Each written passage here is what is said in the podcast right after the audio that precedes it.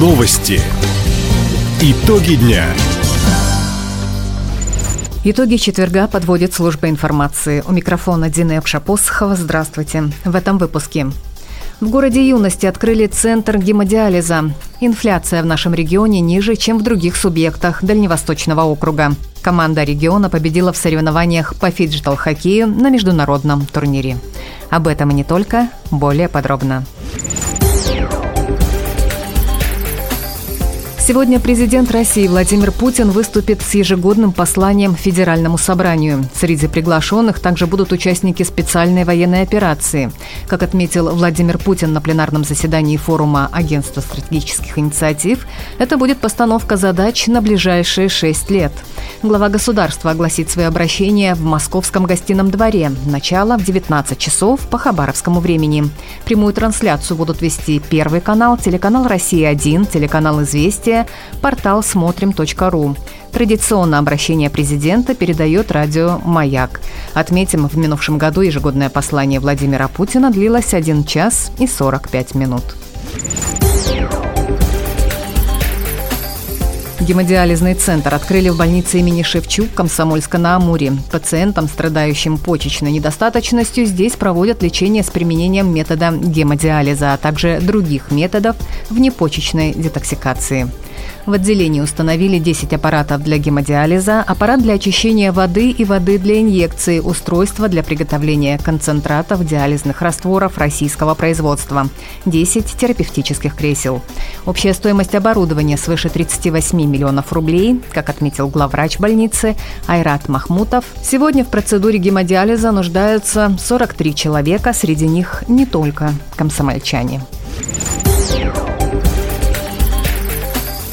В отделениях соцфонда России вводят дополнительный день приема. Сейчас клиентские службы ведомства работают только по будням. С марта посетители будут принимать дополнительно каждую последнюю субботу месяца. Физические и юридические лица смогут получить в этот день весь перечень услуг соцфонда. В региональном отделении социального фонда уточнили, специалисты будут вести прием жителей края с 8 утра до 14 часов.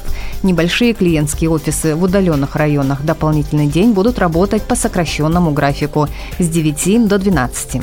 Отметим, новый график не затронет лишь два краевых филиала фонда – в Военно-Майском и Тугурочемиканском районах. Уточнить актуальное расписание работы ближайшей клиентской службы можно по телефону контакт-центра 8 800 ровно 1 5001. Звонок бесплатный. Товары в Хабаровском крае дорожают быстрее, чем услуги. По данным регионального отделения Банка России, годовая инфляция в регионе ускорилась с декабря по январь на полпроцента. Причина – перенос возросших затрат производителей и поставщиков в цены на продукты питания и непродовольственные товары. О других факторах, влияющих на показатели, рассказывает заместитель управляющего отделением Банка России по Хабаровскому краю Наталья Вьюгина. Удорожание логистики, упаковки и неурожай какао-бобов в странах-производителях привели к росту затрат кондитеров на сырье и импортные ингредиенты. В результате шоколадные конфеты, пряники и печенье в годовом выражении подорожали сильнее, чем в декабре. В то же время увеличение в январе федеральным авиаперевозчикам количества авиарейсов по одному из самых востребованных в регионе направлений привело к снижению в годовом выражении цен на авиабилеты. В результате рост цен в сфере услуг замедлился. Аналитики отмечают, инфляция в Хабаровском крае по-прежнему остается ниже, чем в Дальневосточном федеральном округе и России в целом. По прогнозу Банка России, годовая инфляция снизится до 4-4,5% в 2024 году и в дальнейшем будет держаться на этом уровне. В этом году финансирование на цветочное убранство Комсомольска увеличат вдвое. Об этом в своем телеграм-канале сообщил мэр города Александр Жорник. Из бюджета на озеленение выделят более 6 миллионов рублей. Это позволит подготовить под растение 45 площадок, где высадят 48 тысяч саженцев.